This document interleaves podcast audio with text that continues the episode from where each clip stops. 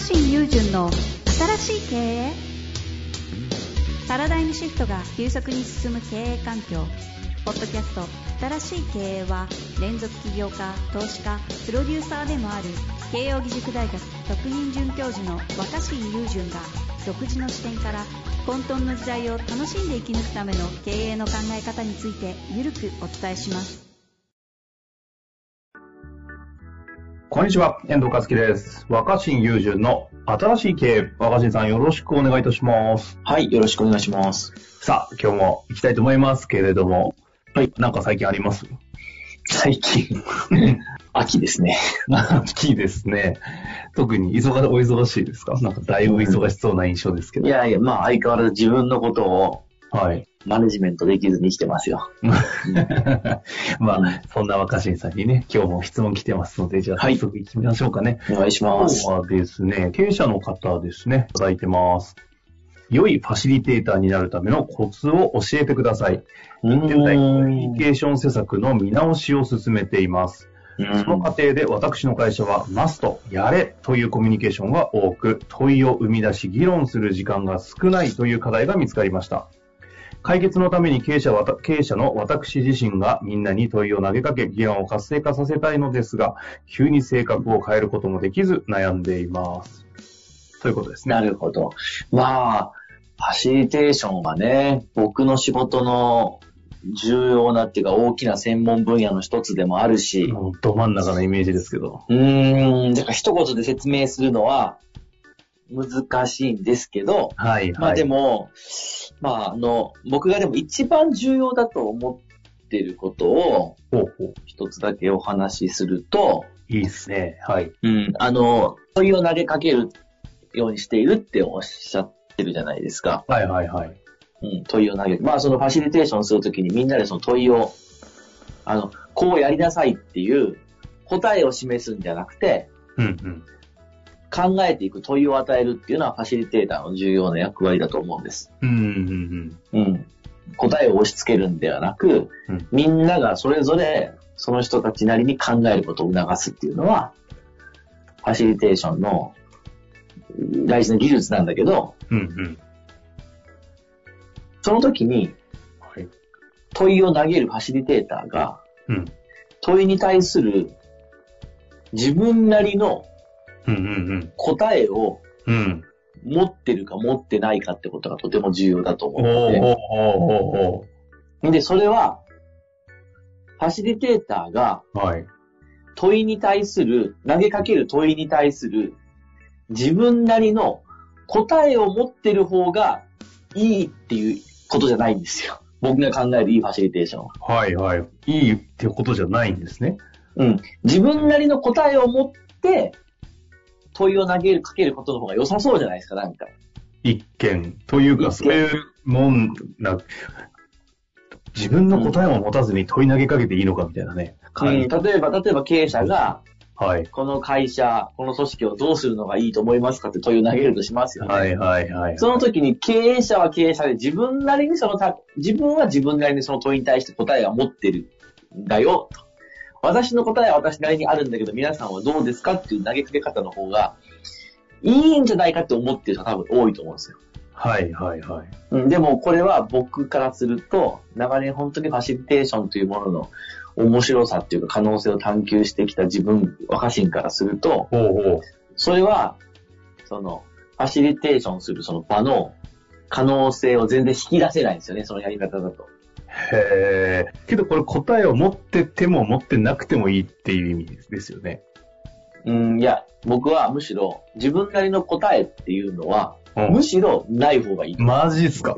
あ、むしろない方がいい。うんまあ、ももっと言うと、も自分なりの意見とか、うん自分なりの考え方ぐらいはあってもいいと思うんですよ。う。うんうんうん。うん、だけど、やっぱりその、こういうファシリテーターを経営者とか、立場がある人がファシリテーターやるときに、うんうん。自分なりには答えがあると思っちゃってたら、はっきり言って自分が持ってる答え以上のものを引き出せないんですよ、その場から。うーん。そういうもんですか？無意識にうん。自分の中で持ってる答えにうん。近づけようとしちゃうんです。うんうんうんうん。それは、この会社こういう風にする方がいいよなって経営者が自分なりに答えを持ってるとしますよね。はいはい、はい。でもそれを自分で言っちゃうと押し付けになるから、うん。自分が持ってる答えを、社員に言わせたいだけになっちゃうんですよ。なるほど。だ無意識、もう結局は誘導に近い、そう、コンセンサス取るためだけの場になっちゃうとですね。でもそれを、社長が、俺が自分で言ったんじゃないよね。みんなからそう言ったんだよねっていう、あそう、そうそう、まさに合意の言い訳にしたいだけになっちゃうんですよね。で、やっぱり自分の中で答え用意しとくと、それに近い発言ばっかり注目しちゃうし。それに近い発言になるように、インタビューみたいな、なんかそのもう、あの、こう喋ってくださいって台本ありきのなんか取材みたいな。なるほどね。うん。それを言わせる方向に行っちゃうんですよ。はいはいはい。ファシリテーションに参加してる人たちも感じ取るんですよ。あ、この人ってこう言わせたいんだな、みたいいやー、金太郎飴のテンプレのインタビューみたいな感じですね。な。に、やっぱりなっちゃう。で、うん僕も実はいろんな仕事してきたけど、最初の頃は自分の答えを持っておかないことが不安だったんですよ。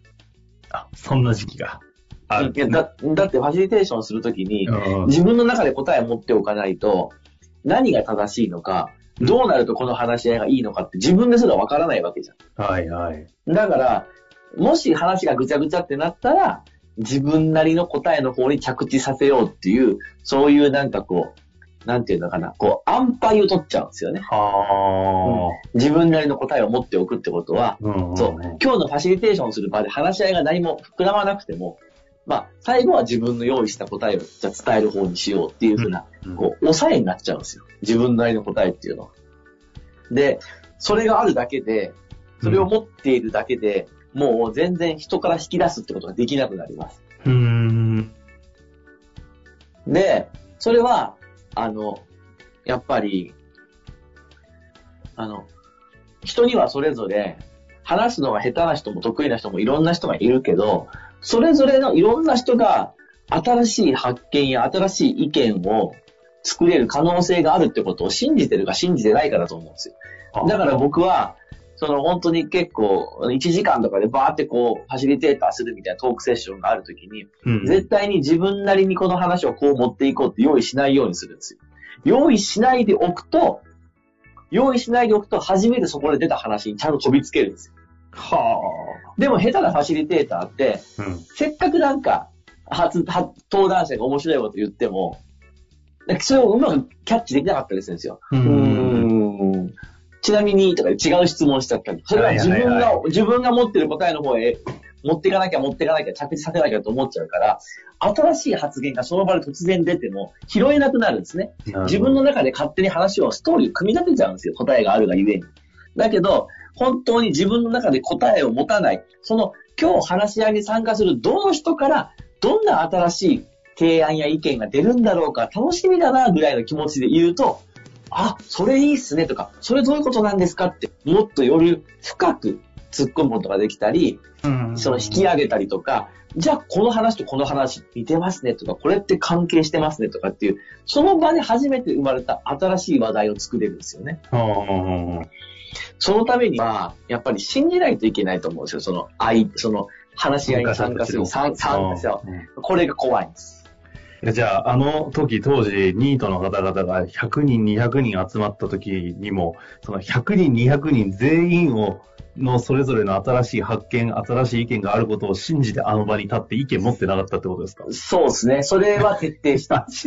徹底した。だから、あのーそれはもうあの時には僕はもうそれが大事と思ってたから、あのーあえて僕の中でストーリーを用意しない。だけど、それが僕にとってはすごい壮大な実験で、すごく疲れる。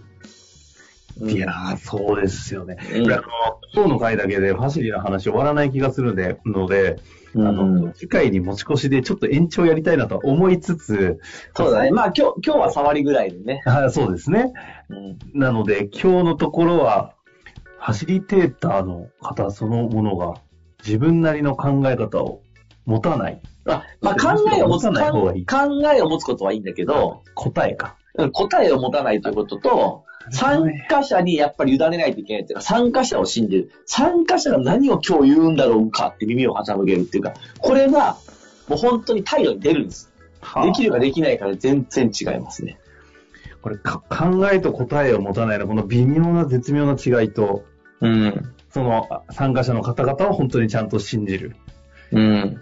ここあたりをね、今日は押さえて終わりたいんですけど、そもそもファシリテーションって、ファシリテートの目的って何とか、なんかその辺も聞きたいですし、その都度その都度、じゃあ、相手信じる前提でどういうふうに問いを作るのとか、その辺も聞いていきたいですね。確かにね。じゃあそのファシリテーションを、ファシリテーションって場を、場を作るって言うんだけど、話し合いいと場はどう違うのかっていうね。場とは何かみたいな。こちょっと、うん、長くなっちゃうので、また、じゃあ次回行きましょうお話できればと思います。は。い。というわけで今日のあたりは終わりたいと思います。ありがとうございました。本日の番組はいかがでしたか？番組では若新雄純への質問を受け付けておりますウェブ検索で若新雄純と入力し検索結果に出てくるオフィシャルサイト若新ワールドにアクセス。その中のポッドキャストのバナーから質問ホームにご入力ください。